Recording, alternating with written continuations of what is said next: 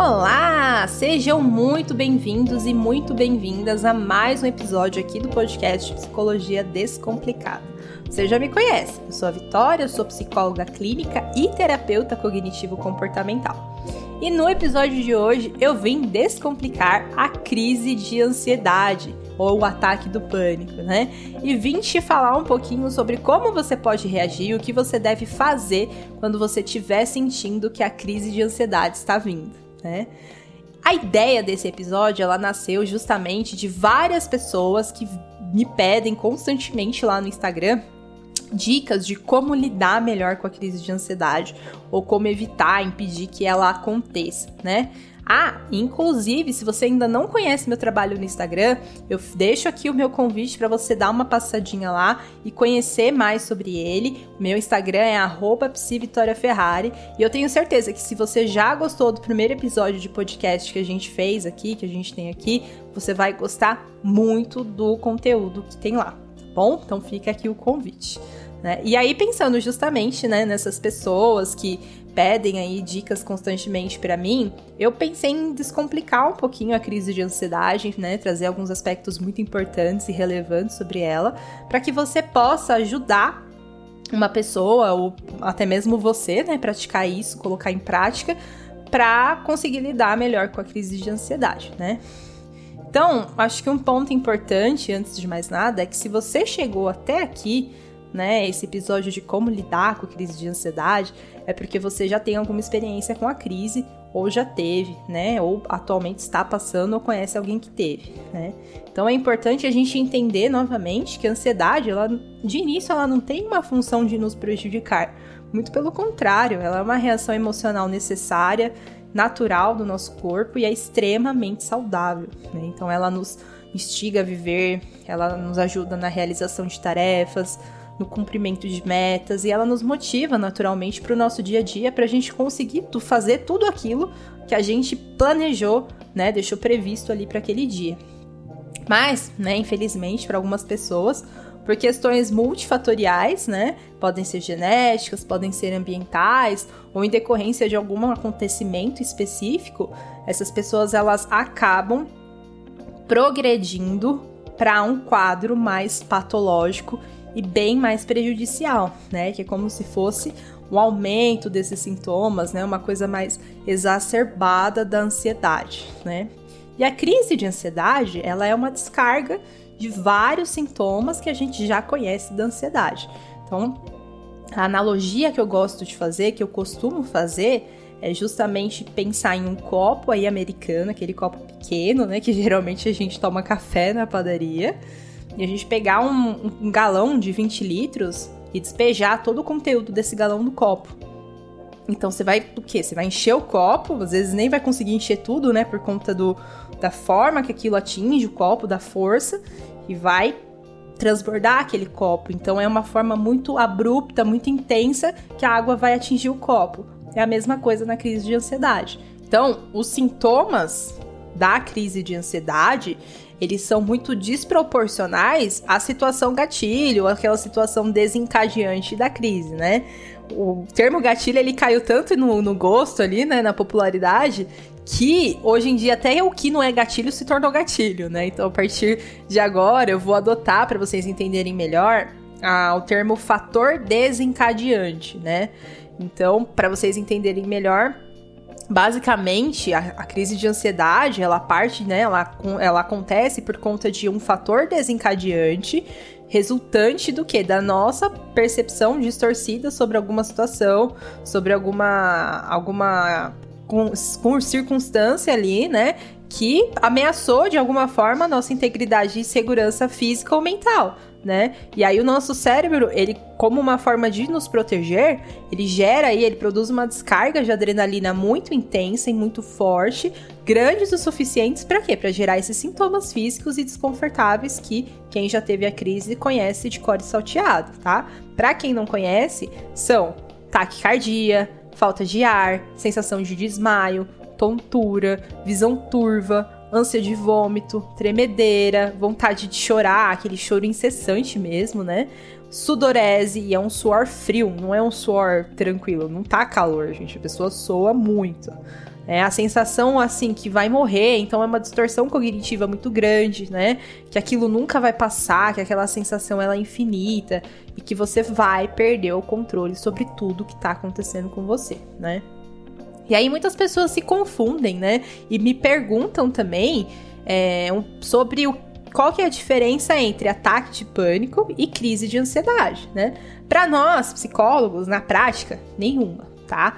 Ambas têm a mesma tipologia ali, a mesma origem, mais ou menos. A diferença é o ataque de pânico ele vem de uma forma muito isolada, né? Ele não vem contextualizado por uma situação, por alguma coisa que você pensou, por exemplo, coisa que na crise de ansiedade é totalmente possível, né? E fora que no ataque de pânico, a gente tem um sintoma bem diferente, muito característico, que deixa as pessoas muito é, preocupadas, né? Pessoas que têm ataque de pânico apresentam a dormência de alguma dormência de alguma parte do corpo. Então pode ser rosto, pode ser mão, pode ser da boca, né? E essa sensação, ela faz com que a pessoa acredite que ela tá tendo um AVC. Então, a crise, o ataque de pânico na realidade, ele não acontece por alguma coisa, ele não é desencadeado por uma coisa antecessora. Não, ele é isolado. Tem pessoas que acordam tendo crise de pânico, por exemplo né? Já a crise de ansiedade, não. A gente sabe muitas vezes o que ocasionou a crise de ansiedade, a gente sabe o, qual foi a, a, o fator desencadeante daquilo, né? E na, a crise, ela pode ser é, desencadeada aí, né, por alguma coisa que aconteceu, por alguma situação mais agitada, alguma situação mais turbulenta, né? Algum pensamento disfuncional que você teve que foi forte o suficiente, né? Te, te agiu, te atingiu de uma forma tão é, forte que você teve a crise. Então, para nós psicólogos, ambas são muito parecidas e ambas são um ponto de alerta aí para você buscar ajuda, tá bom? Bom, como agir então frente a uma crise ou frente a um ataque, né?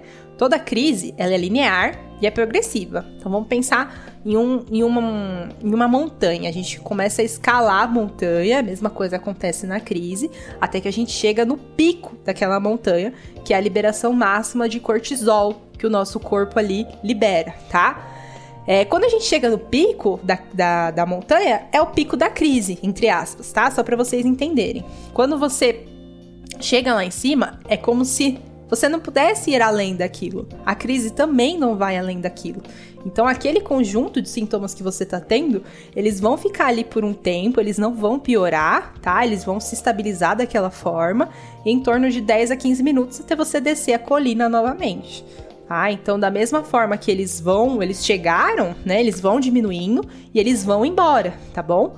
Então, você ter a consciência que a crise ela tem começo, meio e fim, vai te ajudar muito a amenizar os sintomas dela, né?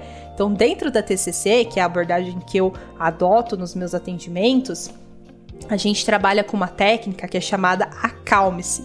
Essa técnica, é, ela é uma ferramenta complementar para pacientes com muita crise de ansiedade e cada letra da palavra é um passo a passo para te ajudar no momento de crise. Então vamos lá conhecer essa técnica? Então pega seu papelzinho aí já, uma anotação e você vai junto comigo entender melhor essa técnica. Então vamos lá, gente. Técnica acalme-se. Lembrando que cada letra da palavra é referente a um passo a passo que a gente tem que fazer, bom? Então a letra A, a primeira letra A ali da palavra, ela é referente à nossa aceitação em relação ao que a gente está sentindo, tá? Então a gente precisa aceitar os nossos sentimentos ansiosos, entender que eles são parte nesse momento de algo muito maior que está fora do nosso controle, tá? E aí a gente vai para a letra C, que é referente a contemplar. Contemplar o que, Vitória? Tudo. Tudo que estiver ao seu redor. Então, de uma maneira lenta, de uma maneira calma, tá? Você vai sempre fazer o movimento contrário da crise de ansiedade. A crise de ansiedade, ela quer agitação, ela quer movimento. Então, você vai fazer o oposto. Então, contemplar é para você de fato contemplar algum objeto, contemplar alguma coisa que esteja ali ao seu alcance, para você direcionar o foco que a priori tá no seu corpo, tá nos seus sintomas, em tudo que você tá passando, para essa coisa, Para esse objeto. Você pode observar a textura, você pode observar a temperatura, a cor, né? É, são várias coisas ali que você consegue. Você pode explorar os seus sentidos, né? É, frente àquele objeto, para conseguir direcionar ali, trocar o foco do seu, da sua atenção ali, né? A letra A, de novo, é de agir. Então eu sei, gente, a crise de ansiedade ela é muito ruim, ela incapacita a gente, né, de fazer várias coisas, mas o A de agir é justamente fazer alguma coisa de forma intencional, pode ser qualquer coisa. Para quê? Para você manter a sua atenção, você prestar atenção nisso que você estiver fazendo, tá? Mesmo que de uma forma mais limitada, de uma forma mais pausada, o importante é você ter essa tomada de, de decisão, essa reação, né, frente à, à crise de ansiedade, para você conseguir trabalhar aos poucos é, em como dissipar essa ansiedade, a, a sua atenção em relação à crise, tá bom?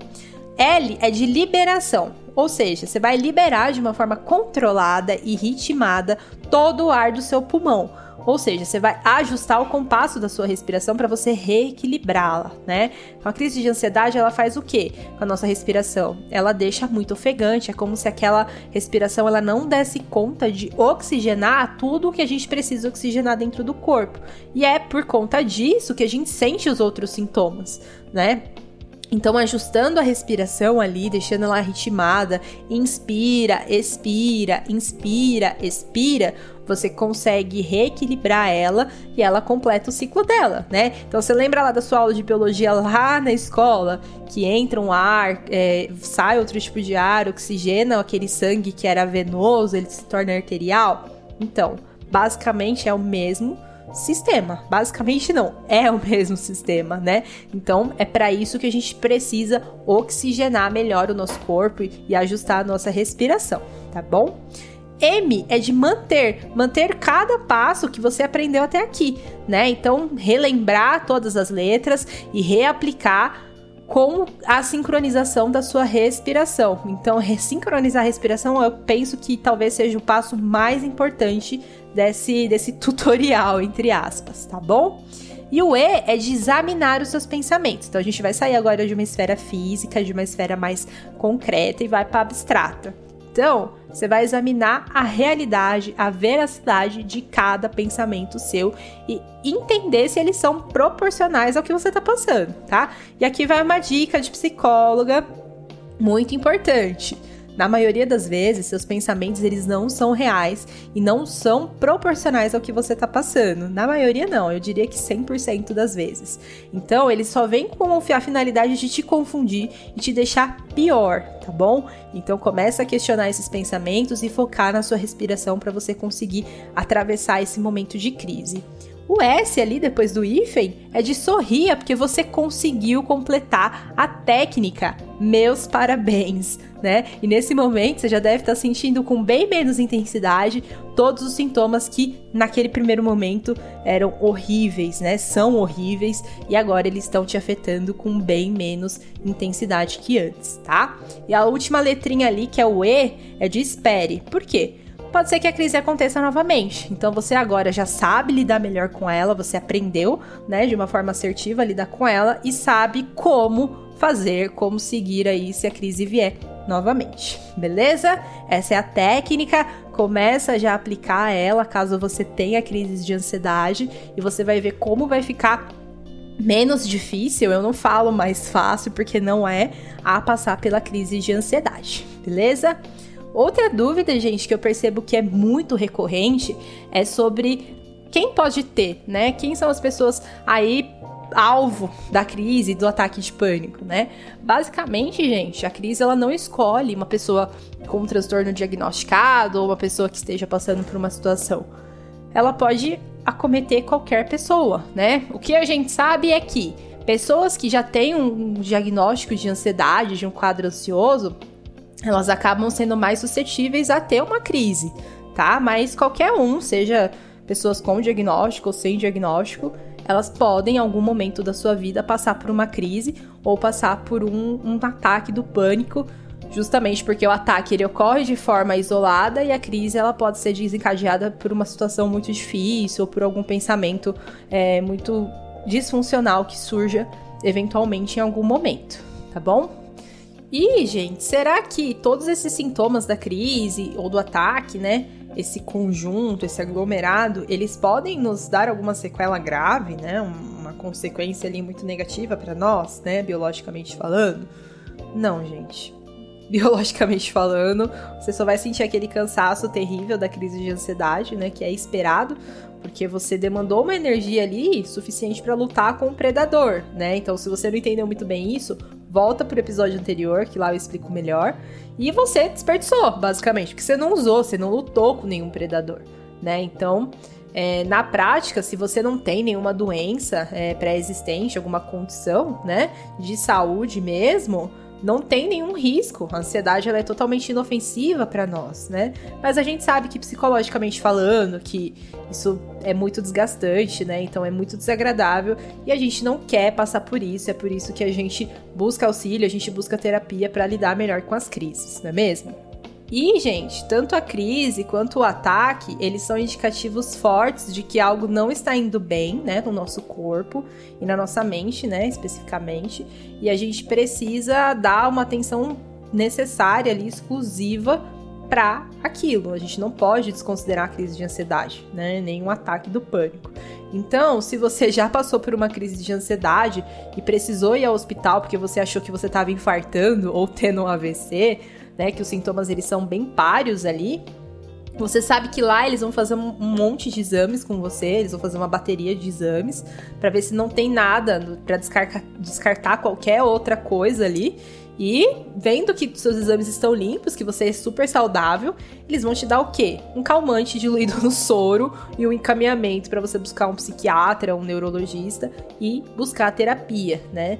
Então, meu, meu minha dica, né, para você é justamente fazer isso, seguir esse passo a passo, porque é importante é, agenda a sua consulta, inicie um tratamento é, corretamente e faça o acompanhamento junto ao médico e aprenda né, a conviver e minimizar isso na sua vida, tá bom? Não é porque você entrou hoje com uma medicação, que você está fazendo um tratamento medicamentoso, que você vai passar o resto da sua vida fazendo esse, esse tratamento, tá? Não, cada cada medicação segue um protocolo, né, de, de uso ali, de de como você vai é, progredindo ao longo né, do, do processo de remissão dos sintomas e até a hora que você tem alta, né? Tanto da terapia quanto da medicação, tá bom? E como a gente fala muito na, na psicologia que transtorno mental não tem cura, a gente fala de remissão total dos sintomas, que é quando os sintomas eles estão todos controlados. Trabalhar com isso é muito importante, trabalhar a mente para quê? Para essa remissão acontecer e tanto a terapia quanto os medicamentos, eles têm um papel muito importante, cada um ali dentro do, do seu nível de atuação, né, da sua área de atuação, para que essa remissão aconteça. Tudo bem? Gente, esse foi mais um episódio aqui do podcast Psicologia Descomplicada e eu espero de verdade que eu tenha conseguido te ajudar, que você tenha gostado desse podcast, tá bom? Desse episódio. Então, compartilha com seus amigos, com a sua família, coloca lá nas suas redes sociais e aproveita cada vez mais porque toda semana a gente vai ter um episódio novo aqui no podcast, tá bom? Um beijo para vocês e até o próximo episódio.